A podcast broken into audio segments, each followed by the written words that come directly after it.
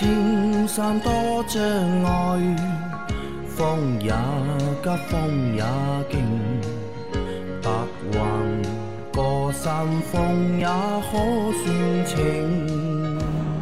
养车修车乐趣多，开车用车没烦恼。大家好，欢迎收听老秦汽修杂谈，我是老秦。大家好，我是老秦的小工杨磊啊。我们新的一周的节目又开始了。那今天来回答上个星期我们收到的问题啊。第一条是，三位老师好，我打算用我的 Q 五零 L 暑假穿越三幺八到西藏，再从西藏穿越青海、甘肃兰州出来。其他问题就看人品了。唯一担心的是路上扎钉了怎么办？由于是非防爆胎，还没有备胎，所以我也买了补胎胶条，还有补胎液。不管是补胎液还是补胶条，都必须要把车顶起来吗？虽然秦大师平时不补胎，但也想听听秦老板的宝贵指导意见。我的初级动手能力还是可以的，拜谢了啊！有个小伙伴要去做长途的自驾。啊，但是呢，他担心啊，轮胎啊，担心轮胎出问题，因为他的 Q 五 L 是没有备胎的，所以呢，他准备了补胎液和补胎的胶条。呃，如果有补胎液和补胎胶条的话，是不一定要把车子顶起来的，不一定要把车顶起来，对，不一定要把车子顶起来的。但即使要把车顶起来的话，有个东西叫千斤顶啊，对啊。对吧？这个东西我不知道，现在车上应该是都不配了，对吧？以前车上好像都有吧。没有备胎的话，可能是的确是没有千斤顶，就不配千斤顶。因为没有备胎的话，你要需要千斤顶干嘛呢？没没千斤顶就变成没用的东西了嘛，对吧？只有换备胎的时候才需要用到千斤顶嘛。嗯。那用补胎液和用那个胶条的话，嗯，需不需要千斤顶？那就不要了，你不要拆轮子，就不用不用拆轮子。对。老秦，那老秦有什么建议给他吧？就是很担心嘛，就担心那个扎胎嘛。呃，怎么说呢？嗯，你的确没有备胎嘛。啊，对。这个只能靠这两样东西了，对吧？只能靠这两样东西了。嗯，建议嘛。看看那个，看看路吧，看路啊，路上选好路走，对吧？不要走烂路，不要走那种乱七八糟的路。太烂的路就不要去走了。嗯，啊，这个三幺八，走三幺八的话，这个路嘛，走三幺八的话，我跟你说，这个路不会好的，不会好啊。对的，不是传说现在都修好了吗？已经。走三幺八这个路不会好的。这个我觉得反而是轮胎扎不扎。这个东西反而看人品，或者是看运气的，对吧？你车的话，如果车况 OK，保养好出去的，或者车一切都正常，那你车出问题的概率其实不多的，发动机出问题的概率应该是不高的，反而是轮胎啊，的确是容易出问题。对。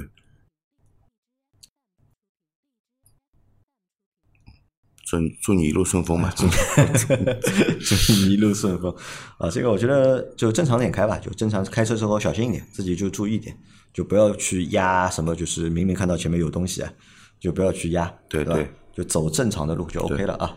也不要过度的去担心这个事情啊，因为真的要出问题了。如果真的要出问题了，反正你也有那个补胎液，是吧？也有那个补胎的胶条，对，因为在这些国道上面，也不是说那些地方都是无人区。也是有修车铺的，呃，最多就是少一点，或者呢价格贵一点，对啊，啊，不要过度的去在意啊，但是一定要注意行车的安全啊。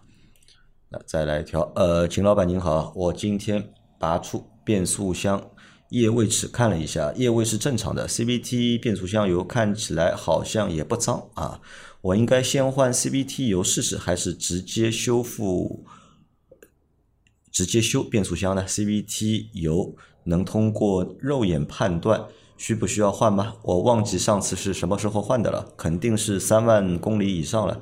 这个症状是前两天突然出现的，之前开着完全没问题。再次谢谢秦老板啊，那这个应该是上个星期一期节目里面有个小伙伴提出了，就是变速箱可能有问题，对吧？嗯，当时就是你让他去先换一下变速箱油嘛。对，那他现在就是看了嘛。变速箱的液位是正常的，但是油看起来也不脏，但他也不能判断这个油要不要换，那他就想问你嘛，到底现在是先去换油还是先去修变速箱？这个图片我好像没印象，没印象了吧？我看到你在下面是有那个回答的，对吧？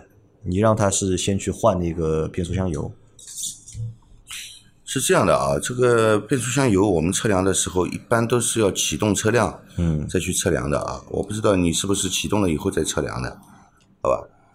这个一般都是启动以后再去量变速箱油液位是否正常的。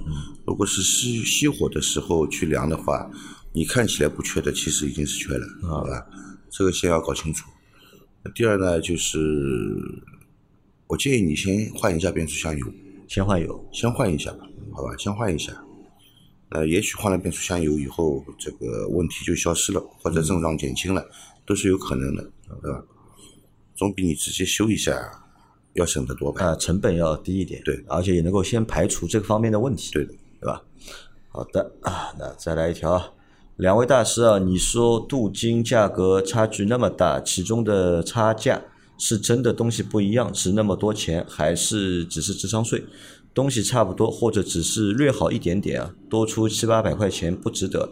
还有个问题请教一下大师啊，我到店里去贴膜，他问我后挡风玻璃要不要贴，我说肯定要。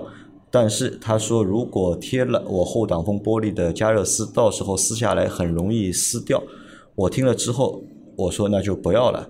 请问他说的是真的吗？还是想偷工减料不给我贴上去？呃，一般要贴的话呢，我们先这样说，先说贴膜的事啊。嗯，一般要贴的话呢，一般都是全车贴嘛。对，嗯，那后你在马路上看有几个车的后挡是不贴的，呃，对，呃基本上都贴的啊，，基本上都贴的啊。那么可能是什么呢？可能有的人连天窗都贴。对的，有几种可能啊。一种可能就是他对自己的膜没信心，嗯，对吧？贴上去以后，可能时间不长，容易这个起泡啊什么的一些问题。如果你要求他返工的话，那么后挡上面的这个膜的确不好撕，的确会把那个电热丝啊，对，撕坏啊，撕很容易撕坏的。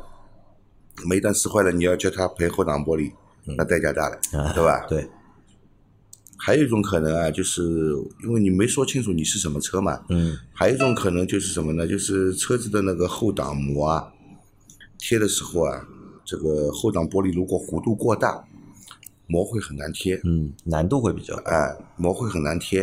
呃，如果烘烤过度，有可能会把这个后挡玻璃啊烤炸掉。嗯，啊，我也见到过有人就是贴后挡玻璃贴好了之后，过了两天，后挡玻璃自己裂了，那人家肯定要去找贴膜的人，对，对吧？呃，有这种情况存在的啊，有可能他是为了避免这些风险，就索性不给你贴，对吧？你也然后找说不要贴了嘛然后找了一个你能接受的理由，对吧？对的。嗯但是如果你真的给那个车的玻璃去贴膜的话，那我觉得应该尽量就都贴了。对的，一样贴嘛，都贴掉了。啊，那前面还有他问到那个关于镀金的那个价格，差距很大嘛，对吧？是很大的。镀金的话，这个外面去镀金的话，这个价格好像差价是非常非常大。呃，因为我看到过最便宜的大概六七百，哎，对，便宜的只有几百块，贵的要正常的呢开价呢一般都在一千五到两千之间，对的，再贵的也有，再贵的还有哎，再贵的还还也有，对吧？两三千的，嗯，三四千的都有，对吧？的确是这样。那么用的材料，你说有区别吧？应该是有区别。肯定有区别。啊，但是，呃，你说这个真的价格差会有这么多吧？啊，或者效果对吧？和这个价差有没有那么大？啊，这个我觉得觉得我我觉得这个区别肯定有，但是不会像价格差这么多啊。但上次我们在节目里也说了嘛，其实也不建议大家去做这些东西，因为这个东西你送给你你就做，对吧？自己花钱就没意义了。对的，因为过两个月、三个月，这个东西就没用了，就好吧。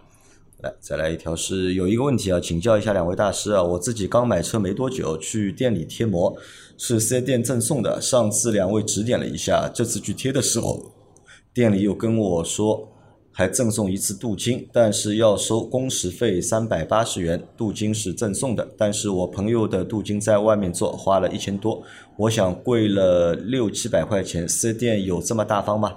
能送这么好的给我，还是说同样是镀金，但是两者的东西是有本质的差别？然后我去外面问了一下，镀金的价格也差距差距巨大啊，贵的三四千都有，便宜的一千多，还有几百块的。想请两位点评一下这方面啊，我这个三八零和一千多的差价是一样的东西吗？是我朋友在外面被杀猪了吧？我感觉只是镀一层东西上去，应该差不了多少钱。我朋友是不是被外面的店宰了啊？那这条问题其实和上面那条问题啊。啊，他是同一个用户啊，说的就是这个对吧？三八零和一千，但你这个三八零只是一个工时费，对啊，没有包含材料啊，没有包含材料，对对吧？但你朋友在外面做的是一千，对吧？他这个一千呢是包含了工时费和包含了材料的，对对。因为大家在做这种项目的过程当中啊，就千万不要去小看什么呢？不要小看工时费。工时费呢，它是存在的，而且这个工时费是真的存在的，因为这个事情做得好不好啊，除了你材料用的好不好，对吧？之外，就考验到这个师傅的这个动手能力，对的，他手上功夫好不好，对吧？那如果你朋友这个花了一千，对吧？我们算嘛，对吧？百分之，你这个是三百八人工，对吧？他要如果真的收你材料费嘛，估计也要收到个总价一千以上了，对的，好吧？所以就不要不要去纠结这个事情了啊！就反正你看送的对吧？那你送的呃，这也尴尬对吧？东西送给你了，跑过去工时费对吧？要你自己掏的，这个叫什么送的对吧？甚至我还看到过什么？我还看到过那种送那个买车啊，送那个玻璃膜对吧？送玻璃膜呢，他只送一个前挡哦，真的，他其他的不送的对吧？他只送一个前挡给你，他就送一个前挡给你，然后他说其他的你要吧？要的话花钱。对吧？你自己再掏钱把这个后挡两侧的玻璃再补上去。有的人呢就觉得算了，那么就补吧，本来就要贴的。那有的人觉得呢，反正送的对吧？就贴个前挡，两边我也不要。对 吧这个其实什么都是，这其实也是一个四 S 店，它引诱你、引诱你二次消费的一个方式，对，或者是一个套路啊。啊，再往下走啊！听了老秦的节目，特别是自己有了车以后啊，越来越感觉听其他的汽车节目就像听娱乐节目。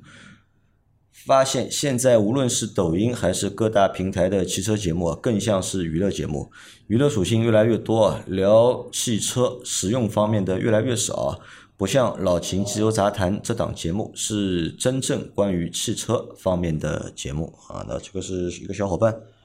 给我们节目的一个评价吧，对吧？啊，他对我们的节目的评价就是我们做的汽车节目是一个正儿八经的汽车节目，对吧？那么娱乐性少一点。今天其实我们在晚上在吃饭的时候还在聊这个问题，对吧？有一个听众呃也是我们的好朋友，对吧？因为听节目认识嘛，因为他就聊到了我们关于的我们的汽汽车节目的，他说呢，看着呢你们这个汽车节目做的很努力。然后呢，也很用功，对吧？更新节目更新很多，但他说对他来说呢，他听不懂。他说他听不懂，因为他没车嘛。因为他听我们另外一档节目，一直参加我们的直播，他也没车啊。他觉得听我们这个汽车节目呢，他说他很想支持的，对吧？他也很想花时间听我们节目，但是呢，就是听不懂啊，觉得就是没用，对吧？反正我就和他说嘛，这个东西啊，就我们做的这个汽车节目啊，其实对用户来说是有门槛的。对吧？不是说就是你任何人，对吧？哪怕你对汽车感点兴趣，对，你就能够喜欢听我们节目的。这个首先就是你要有自己要有车，对吧？而且呢要有用车的实际的这种经验体验，对吧？自己要去保养过、修过。那你有过这些经历呢？再反过来听我们的节目，哎，你就会觉得这个节目还蛮实用的，对，或者是蛮有意思的，对吧？但如果你没有这方面经历啊，的确听这些节目的确会比较累啊。但这个呢，也是一个目前的一个现状。你看，越来越多的汽车节目或者是汽车账号，对吧？大家可能是为了流量，可能是为了流量，就是做的越来越娱乐化，对，或者是做的更泛娱乐。那反而就是车本身的就是专业性也好，不管你是修车的，还是评车的，还是推荐车的，那专业性相对也越来越弱了。这个我觉得可能也和什么有关，也和这个大环境啊也有关。因为老秦其实自己也有体会的，因为老秦每个星期，比如说今天晚上我们要抖音直播了，对吧？每周一、三、五晚上都会有抖音直播。对，老秦是周一晚上的嘉宾。那周一呢晚上我们会在抖音里面就在线回答大家一些关于用车、修车、养车的问题。但是老秦，你有没有发现，是吧？你在做直播，我们在每个星期晚上直播。那哪怕你坐在前面，我们那个标签已经贴好了，对吧？对告诉大家不要问关于买车选车的问题，对吧？我们只回答关于养车、用车、修车的问题。即使这样的情况下面，对吧？大家好像对 这方面的内容 没有兴趣，对吧？对的，还是在不停的在问关于买车的问题。对的，就哪怕你骂他，对？老秦有时候骂人的，对吧？老师老秦说你不要再问这个问题了，你再问我要骂你了，对吧？哎，他还有人还继续继续会问，对吧？你骂他，他还是要问你关于买车的问题，关于就是那个选车的问题。但是最终呢，这些人呢，他是你说他们真的会去买车，真的会去选车吗？不会的。也不会。我觉得百分之九十的人不会，嗯，他就是要来问，嗯，问好了他也不去买的，对吧？这可能会变成什么？就变成炫，就汽车这个事情啊，或者选车这件事情啊，也可能啊变成了我们的就是娱乐方式的一种。我说个笑话啊，就以前我们办公室人比较多嘛，呃，以前办公室十十几个人，都是男生，都是男同志，对吧？我们的就是日常是怎么样的呢？就上午上班，上午上班，那么做一些手头的事情，对吧？过过了中午，吃完午饭了，哎，下午基本基本上没事没事情了嘛。那个时候呢，就所有人打开汽车之家，但是打开的是什么？打开汽车之家的二手车频道，啊，然后开始 YY。啊，我现在有四十万预算啊，我要买个性能车，对吧？我到底选哪一个，对吧？然后李生就说了，我有六十万预算，我要选一个六十万里面最装逼的车，对吧？然后就这么就就七八个人、五六个人就围着几台电脑，对吧？可以歪歪一个下午。直到下午六点哦，下班了，回家了。然后明天啊，继续啊，再来一次啊。就是选车变成了一个就是很好玩的一件事情，但你说买吧，最终买不买啊？不买的，而且最终大家每个人其实都还是会买车嘛。但是大家在买的那个过程当中，最终选的那台车啊，和他妈之前就是 YY 的那个过程啊，那个车啊完全是不一样的。所以啊，你看对。消费者来说，或者对用户来说，他们可能对这个汽车的内容啊，他们也无所谓，对，对吧？你说真的，说假的，或者说对的，说错的，对他们来说，他们也无所谓，他们就想听一听，对吧？就听听啊，张三是怎么说的，李四是怎么说的。那最好呢，就是听什么？听啊，有个人能够出来把这个车啊说的一无是处，对吧？把他祖宗十八代的这个缺点，通通说出来。这个我们上次也讨论过，对吧？这个点在以前，对吧？九十年代的时候，对，对吧？你要有个人懂车，呃，说这个车好啊，对吧？很有面子啊。说宝马好，好在哪里，对吧？奔驰好，好在哪里？大众好，好在哪里？哎，大家就都会觉得，哎，这个人很懂。然后呢，只要顺再顺带一句什么呢？自主品牌不能买，嗯，对吧？那个时候呢，大家就会觉得，哎，这个人很懂车。嗯。但是现在二十多年过去了，大家都有车了，对，对吧？你要再说这个车好，再再说那个车好呢，就不吃香了。对的啊，你一定要说这个车不好，对吧？那个车不好，最好呢能够变着花样的，对吧？去说这个东西不好，那个不好，人家才会觉得你懂。所以时间长了之后，的确汽车内容啊，就慢慢的就它就不再是一个知识内容，或者不再是一个导购的内容了，它其实就变成了一个就是泛娱乐化的一个内容，嗯，啊，这个就是现状啊。好，再回来啊，再回来是秦老板，请问一下啊。这刹车油变绿了是怎么回事啊？不到两年的新车，刹车油变绿啊？刹车油变绿嘛？刹车油变质了呀？刹车油变质啊？啊，颜色都变掉了嘛？嗯性状都变掉了嘛？肯定是变质了呀，要换了。那刹车油一般有几种颜色？刹车油有呃，如果是新的话，要么就是无色透明，无色透明的，要么就是微微带点黄，微微带点黄。对。那如果时间用的长了之后，氧化了之后，对。那就会变，对颜色颜色会发生变化，发生变化啊。那这个小伙伴的刹车油要换了，对啊，好的啊。所以我们也也说嘛，两年是要换那个刹车油的，对的啊。好，再来一条，呃，两位老师好，我迈腾 B 七啊，前两天下大雨，发现加油箱外盖打开后有雨水啊，这个排水口我看了下很小啊，是排水管堵了吗？怎么疏通？谢谢。这个地方疏通很简单嘞。嗯，这个地方的排水，它是直接排出去的，嗯，啊不让它进入油箱，对吧？所以它就是在车壳上有个洞，排水孔而已，是吧？不是一个管子，有管子的，有有有管子，像有有有引流管的啊。这个地方很简单的，你用压缩空气吹一下就好了。用压缩空气吹一下，对，不会把那个管子吹掉了，应该不会。吹不掉的。应该不会啊。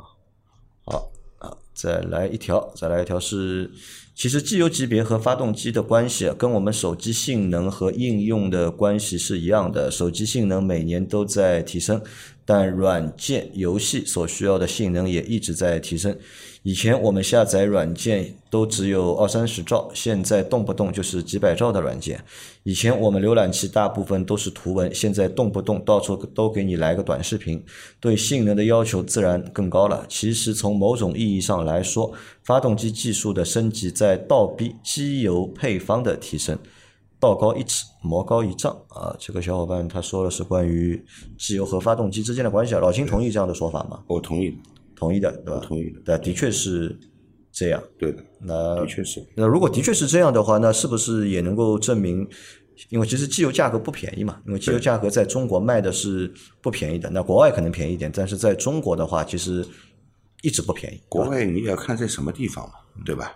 也不是说所有的国外的机油都比中国的便宜嘛，对吧？也要看具体是什么地方嘛。啊，的确是有些国家机油是比我们要便宜得多，对吧？的确是这样。那我能不能理解成啊？即使很多品牌型号的机油啊，它的名字没有变，十年前叫这个名字，现在还是叫这个名字，但是它配方其实肯定配方其实是一直在变化配，方肯定变了。配方其实还是一直在变的。对啊，好的啊，那我们今天的这期节目就先到这里啊，因为这个星期收到的问题有点少，所以我们在每天的节目里面，我们就只回答八个问题。嗯，那这样可以做五天啊。那大家如果有任何关于养车、用车、修车的问题的话，可以留言在我们节目最新一期的下方，我们会在下周的节目里面一一给大家解答。我们明天再见，拜拜。拜拜。